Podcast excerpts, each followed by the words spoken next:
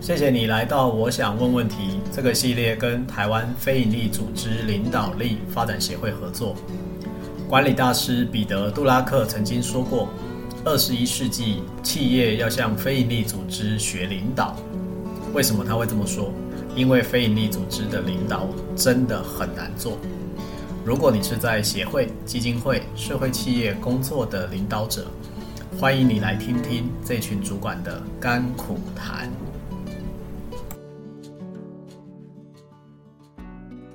Hello，各位听众朋友，大家好，我是台湾非营利组织领导力发展协会理事，也是今晚的主持人舒凡。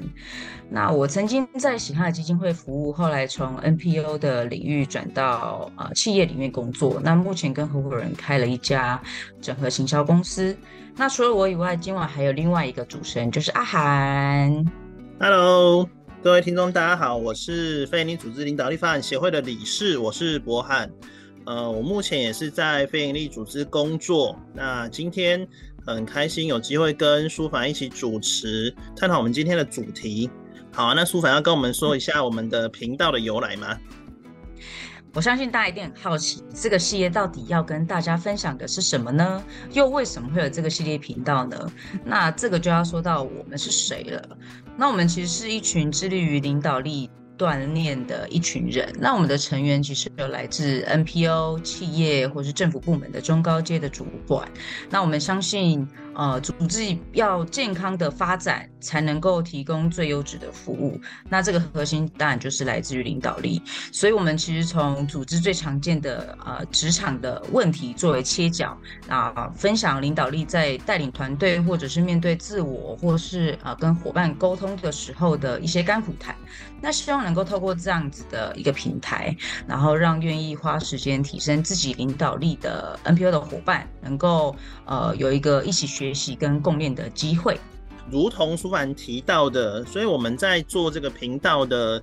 呃原因，就在于我们呃希希望让大家有更多的练习啊，也想跟大大家共同来练习这样子。那我们今天的主题呢，是职场情绪勒索，就是说，呃，可能有一方会透过一些情绪的方式。或者呃，不管是威胁啦，哈，或者是说呃，施加一些压力来达到呃目的的手段啊，我们把这样子的一个情绪勒索放在职场的情境里面，好，这就是呃我们比较要去提到的职场情绪勒索的部分。主因为呃协会都是在做领导力的一些锻炼，所以呃也想跟大家来探讨说，嗯、在在职场里面遇到这样子的一个情绪勒索的时候，可能可以怎么做？或者呃，需要怎么去面对？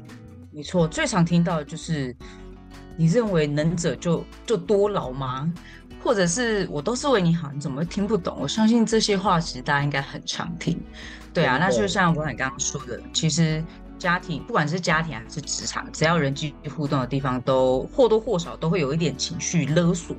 那我们今天也邀请了两位特别来宾来跟我们一起聊聊职场情绪勒索这个主题。那他们是怎么样学习并且运用领导力的一些概念来面对职场上的情绪勒索呢？我相信这一集一定很精彩。那我们先请我们的来宾来跟我们的听众打招呼，并介绍一下自己。大家好，我是郑翔，我也是非营利组织领导力发展协会的理事。那我的专业背景呢，是跟身心障碍的就业相关，我在这个领域大概从事二十几年的时间。大家好，我是美君，那我是非营利组织领导力发展协会的监事，那我目前也是在非营利组织里面跟郑翔一样从事身心障碍的就业服务的一个服务领域这样子。好，那想要谈一下就是哎两。两位为什么会对我们今天这个职场情绪勒索这个主题感兴趣？然后你们在职场上有被情勒的经验吗？或者是你有情勒别人的经验吗？那我们请郑翔先帮我们分享。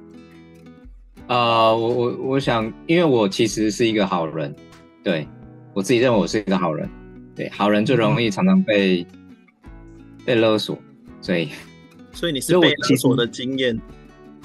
蛮丰富的，蛮丰富的，就是有一种因为你是个好人，你是个好主管，所以部署怎么跟你说？你说嗯，摸着鼻子就好好，对，所以其实还蛮有，就是我觉得那个走过那个历程还蛮有趣的。然后直到前几年有这个名词开始慢慢出现，才想哦，原来这是情勒哦。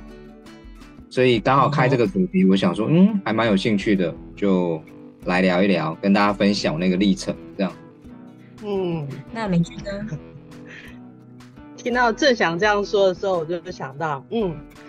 我就是应该那个常常情绪勒索别人的人吧。那你们可以配对一下。对，我可能比较难像正正祥刚刚说的，哎、欸，鼻子摸摸，然后主管说什么我就去做什么，我心里会有一个叛逆这样子。哦。呃，想想先请教一下，就是当发生这个情绪勒索的当下，呃，你自己有觉察到是在情绪勒索的状态吗？嗯，我自己老实说，一点感觉都没有。在我开始接触到领导力这个这些相关的知识里面的时候，在这之前，我根本不会觉得我是在做一个情绪勒索的动作。哦。那我甚至会觉得。我这么做都是为了顾全大局啊，为了你着想啊，等等的，所以我并不觉得那时候我是在勒索别人。听听听起来确实，呃，我们常常看听到的就是勒索的状态，就就好像在家里面的状态也是，可能父母就会说啊，我做这一切都是为了你好啊，点点点的状况，好像是也也也是这样子的呃。因为你刚刚是说，其实你呃当时并没有觉察到，那当时在发生这个，就是现在去回想起来，当时有什么样子的感受吗？就是在那个情绪勒索的状态底下。嗯，我现在回想起来，其实是当下我可能有一些我的目的，其实我是为了达成我的某一些目的，所以我做了这样子的。言语或表达，但我又要顾全到，呃，我讲的这句话不会让别人觉得我是自私的，我是为了我自己，所以我会选择用不一样的方式来做一些装饰。但可是，当我这样子的提出来这样子的要求，或者是这样的说法，对方如果，尤其是对方没有回应，没有照我的话去说做的时候，其实我知道我心里很不舒服。我后来就回想说，哦，原来在这样的状况底下，哎，我其实我可能在上演着对别人情绪勒索的一个状态。嗯嗯，蛮有感的，嗯。对，因为就是像这样很有，其实我觉得会会发生情勒很多时候，因为我的部署很多呃都是很有主见的人，因为我招人都是找很有主见的人，然后因为就业服务其实也是个非常有主见的就服员，比较适合从事这个行业，所以因为很有主见，他们就很想要达成某一些目的。那有些时候我又比较好讲话，他们就会用一种诶，如果你这不这样子，我就不这样子的的语句。一直在套用你，然后我每一次都都接受，我都被勒了，对，你都接受吗？几乎啦，这几年比较没有，这几年会区别，会辨别哪一些是合理的，哪一些是已经到勒索程度。对，嗯哼，因为我觉得还是有浓淡之分，就是如果他只是为了目标，然后他这样表达，并不是一种，我个人认为并不是一种情勒，但如果他已经过头了，有点到。跟自身有关的，我觉得，比方说你不准假，我就不怎样之类的，或者是他看其他同事不爽，或者说他不接案，我就不怎样之类的，这这种就我就认为它是一种。其实我这几年比较能够区辨这个，以前会选择妥协，以前会选择说我就跟着一起去去要求另一个同事，我也变成是 PUA 的一一个人这样子，对，所以。还蛮有趣的，所以刚刚美君在讲的时候还蛮有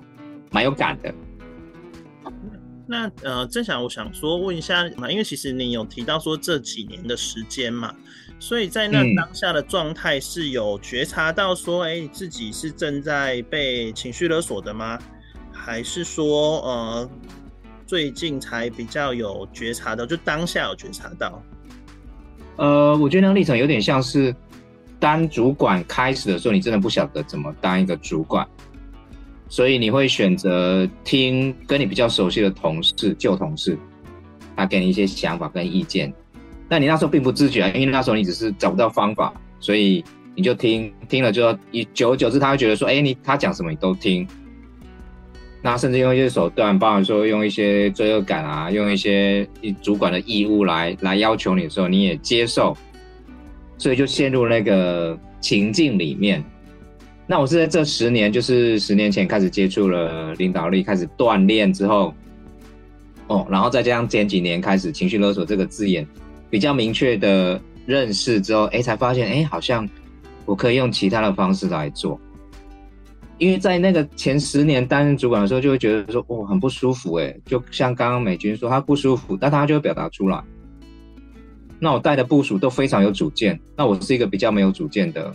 人，应该说，我比较善于听他们的想法，聆听，对。然后有些时候就会很有主见的人，就会很容易用他的方法来左右我的做法。所以前十年我的冲突比较是，其他的员工对于我只听几个人很有意见，但我那时候没有觉察的那么明显，所以我让一些人离开，不是因为他的能力不好，而是因为我这个主管的因素。蛮有趣的一层就是从开始接触了领导力。的锻炼之后，才慢慢察觉到，哦，原来我好像还没有学习到怎么当一个主管，然后我没有办法去，没有办法很清楚区辨说，这个是组织的一些目标，还是说这个这样的沟通方式并不是那么健康。就像美军刚刚提到，他如果不舒服，他的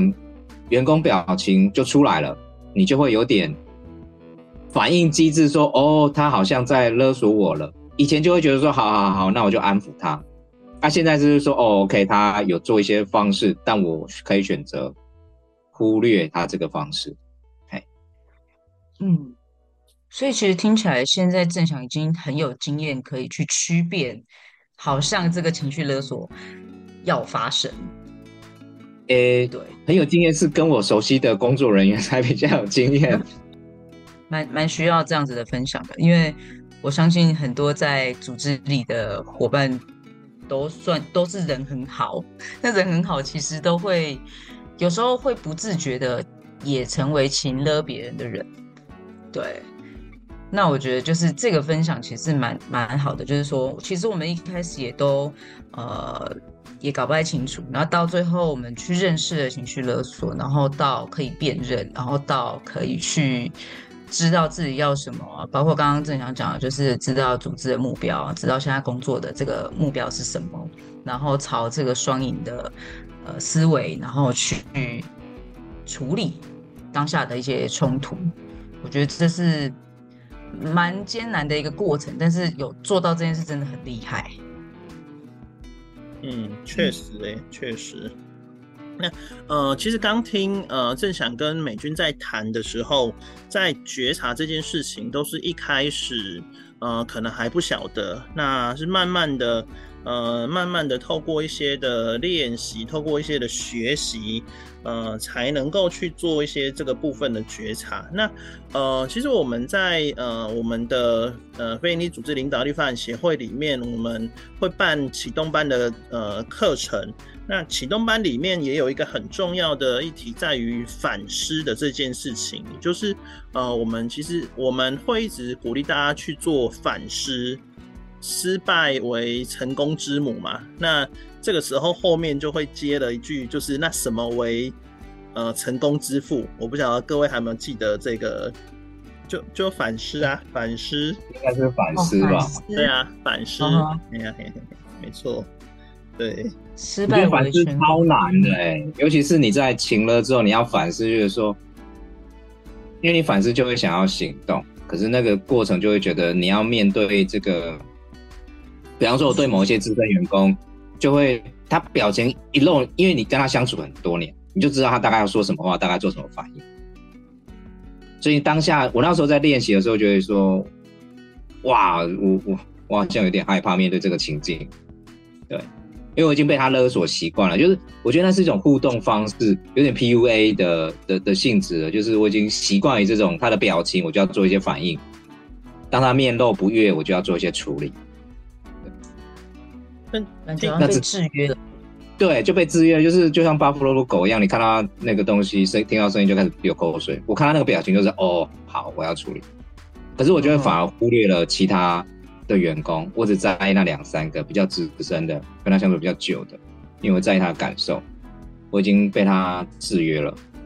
所以我觉得最难的在这里是你要从现有的情况去思考，说到底你做的事情。是有没有问题？有没有影响你的团队？有没有影响你的工作效率？有没有影响你的工作表现？甚至影响你这个人跟他的互动方式？嗯，对，我觉得这是最难的，这是超难的。真的，我我觉得这就是这就像我们一直在呃每次在共练的时候都会彼此互相提醒，就是以终为始。就是这个终，在这个情绪当中，我们要一直去思考，我们在这件事我们要达到的这个终是什么，这个目目标是什么，那才不会呃很容易的情绪被带走。但这很难，对。其实透过不断的锻炼跟练习，其实在这个觉察跟反思的。呃，速度上它也会很像一个刺激反应，就是我们就会提醒自己，然后去练习觉察自己当下的情绪，然后去反思我们在这过程里面要得到的是什么。这样，对，确实，就现在启动比较快了。现在一看到表情，就我要先刹车，自己先跳脱这个圈圈。对对对，我要先练习新的路径。哦，这这这个还蛮重要，嗯、因为听这样在分享，就会觉得，哎，好像，呃，这样子的互动状态到最后，就是好像不被勒索，自己还会觉得有一点，呃，不太习惯的状况，有点怪，你知道吗？就会觉得，嗯，好像不应该是这样才对呀、啊。但后来想一想，哎，不对啊，为什么之前我那样子呢？嗯哼，对，真的是蛮蛮重的一个觉察在。对，大家现在可以问一下美军呢，就是那时候你你你现在的想法是什么？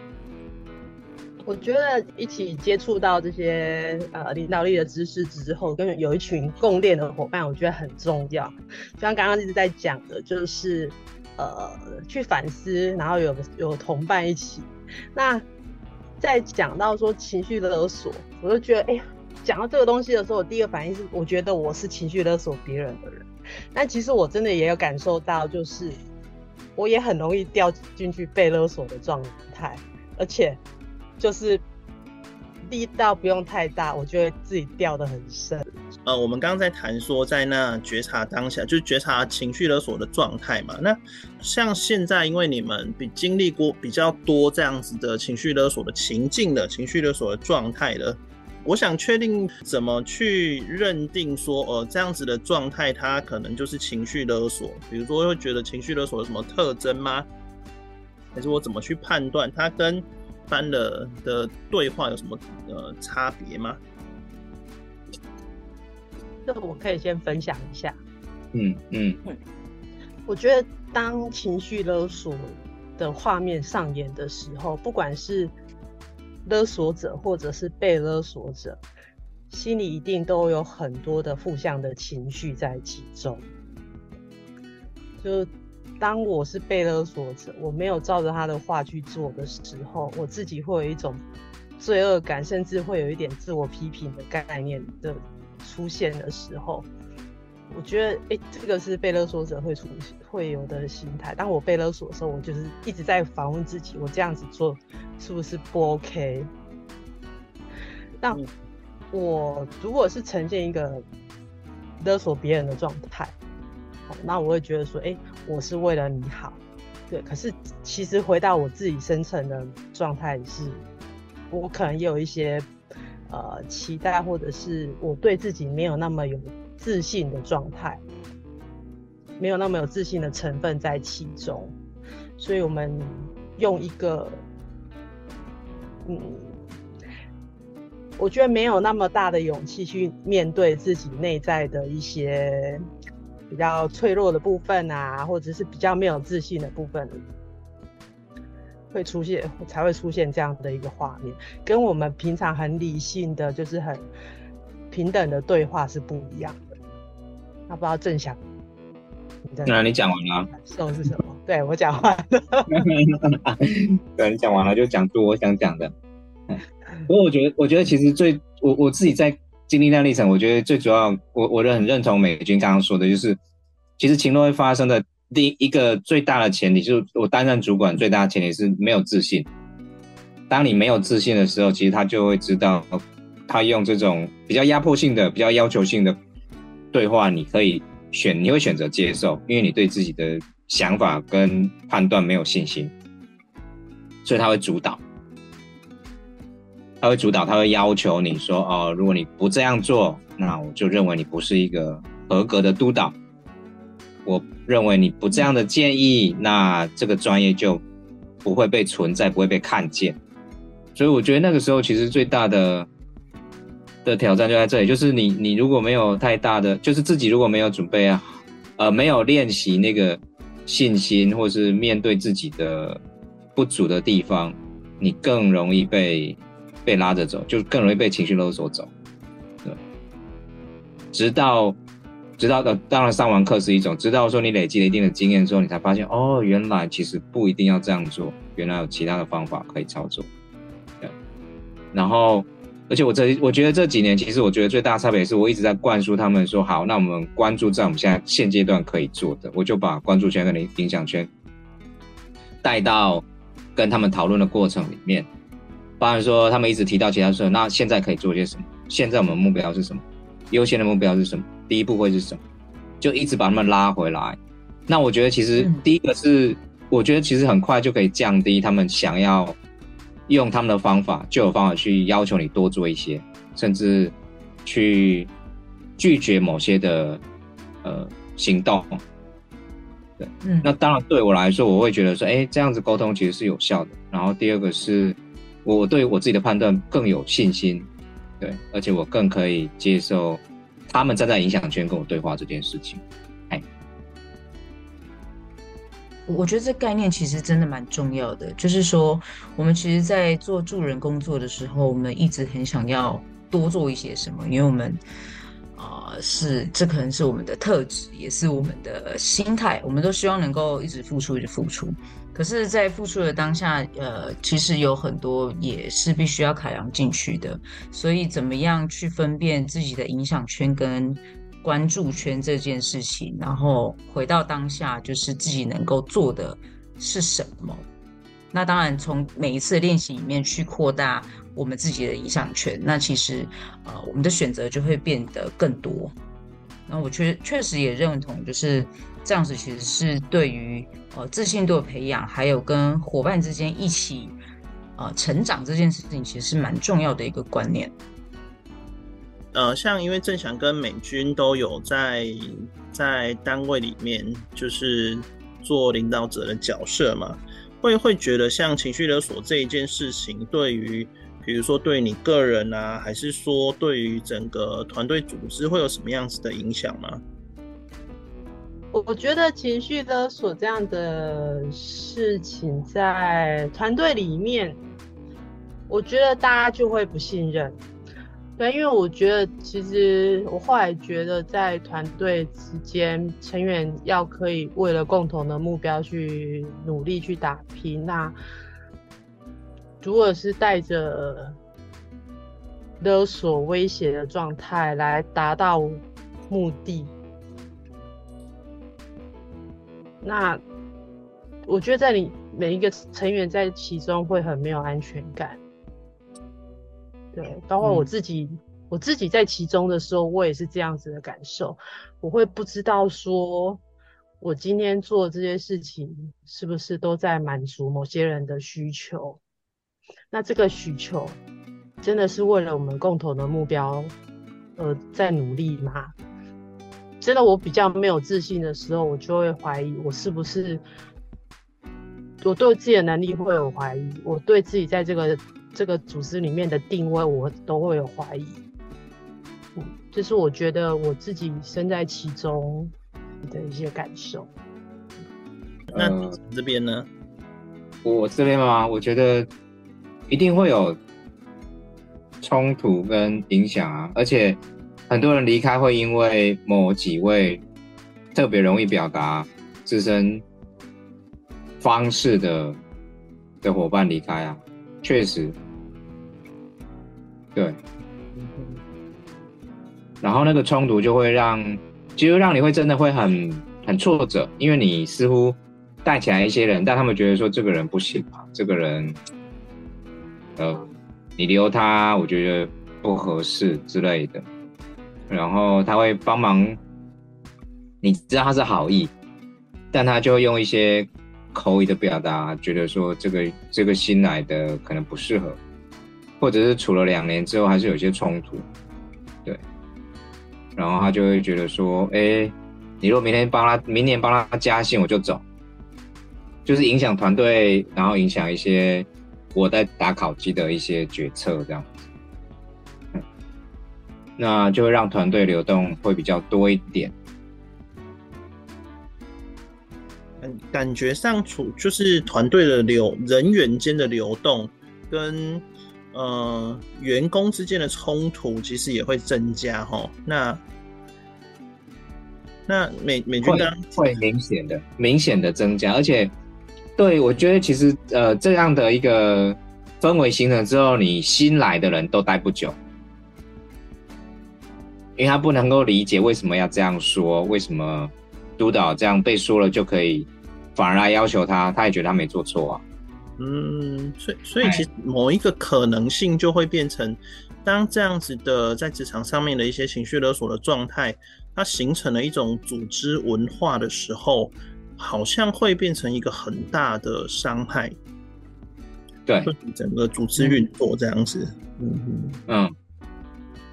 我觉得时间久，那个伤害绝对很大。还有一些就是，哎、欸，我可能一直呈现一种为了满足这些勒索者的需求，然后我一直呃让自己去。我觉得带了很多的委屈在其中的时候，除非这个人真的没有一直都没有意识到自己处在一个不平衡的状态底下，如果哪一天他清醒了，或者是发现这样的状况，或者真的觉得很不舒服的状况底下，一定我们就会产生很多的人员的异动。是如果没有去注意到或是面对。回去处理这件事情，其实对于我们所有我们很想要认真工作的伙伴，其实是一个很大的伤害。那对于组织整个的进步，也是一个很大的阻碍。如果这样子，其实回到呃，除了对个人，甚至对于整个组织啊、团队的运作，都会有蛮。呃，蛮大的一些的伤害，美军跟正祥都遇过了蛮多这样子的状况了。那现在呃，经过一些觉察，经过一些练习的时候，如果如果呃，你们在遇到这样子的一个情绪勒索的时候，会比较用什么样子的方式去处理跟因应呢？现在我就先刹车啊，先不回应，先听他讲完。然后就像这个方法非常好，非常重要。刹车这件事吗？对，那个刹车就是我全部先听他说完，我就仔细的听，然后我先把我心中的不舒服先不反应。对，但我觉得这这步是最难的。嗯，我练习很多，我现在还是会那个 moment 会先出来，但你要先刹车，说 OK，我不能，我不能先反应，我不能先。陷入了他的，呃，就是他出牌，我不能马上就跟牌啊，的概念。嗯、我要先看整个局势之后，我才能够下判断。但我觉得这步真是最难，我到现在还是会做不到。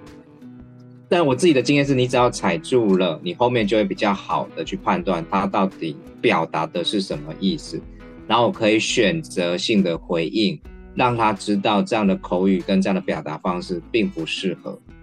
他自然而然就会慢慢调整。嗯，我是说正想刚刚那个方式，其实就是试图打破对方想要继续情勒的这个圈套。对，但他真的很难呢，因为我觉得那个真的是你一定要先，就是我自己在练习过程就一直要反思说，OK，我现在没有要接受他的一些东西，我没有要在意他那些的，我只针对事情来来来讨论这样子。对，但必须坦白说，真的很不容易的练习。嗯，还好没有彼此，对，一起练习。我我听到我听到在想在分享这一段的时候，也回想到，呃，也想到我们在启动班的课堂里面会去带到呃几个关键秘技嘛，就是倾听、区分，呃这些的。那呃刚、嗯、的那个刹车对我来说是一个很好的状态，在于那个刹车其实也是让我们自己在倾听对方，呃他想陈述的是什么。那，呃，我们也会一直谈到说，哎、嗯，倾听其实需要听的是，呃，需要听到的是事实的东西到底是什么吗？他到底要陈述的跟他描述的东西，嗯、可能我们会去去区辨到底，呃，哪一些是事实，哪一些也许带着他很多的情绪的状态，呃，或者他带了很多他可能想要影响你、指示你去做的这个部分，这样子。真正想知道的那个刹车，让我很有去想到这个对于倾听跟区分的这件事情的重要的练习。那呃，好像可以比较好的去去应对这样子一个情绪勒索的状况。蛮认同的。另外一个就是说，我会练习去用呃个人价值观跟应不应该怎么样。去判断，就是从心态里面去调整这样子，但一样就是要一直面对自己的不舒服啊。哎，有时候想想就会觉得说，干嘛自己那么辛苦嘞？直接对回去就好了。呃，情绪勒索其实会影响到个人，会影响到整个组织的运作，造成人员流动等等的。那身为一个领导者的角色，如果我要去。呃，妥善的去处理情绪勒索的这这个呃这件事情，那呃需要具备哪一些的技能，还是说需要具备哪一些的能力？我我这几年的经验啊，发现其实最基本就是一个一个概念，就是关注圈跟影响圈。我个人啊，这是我个人的经验，我自己在带这个团队，因为我尝试把关注圈跟影响带进去之后，发现因为他们比较不会慢慢的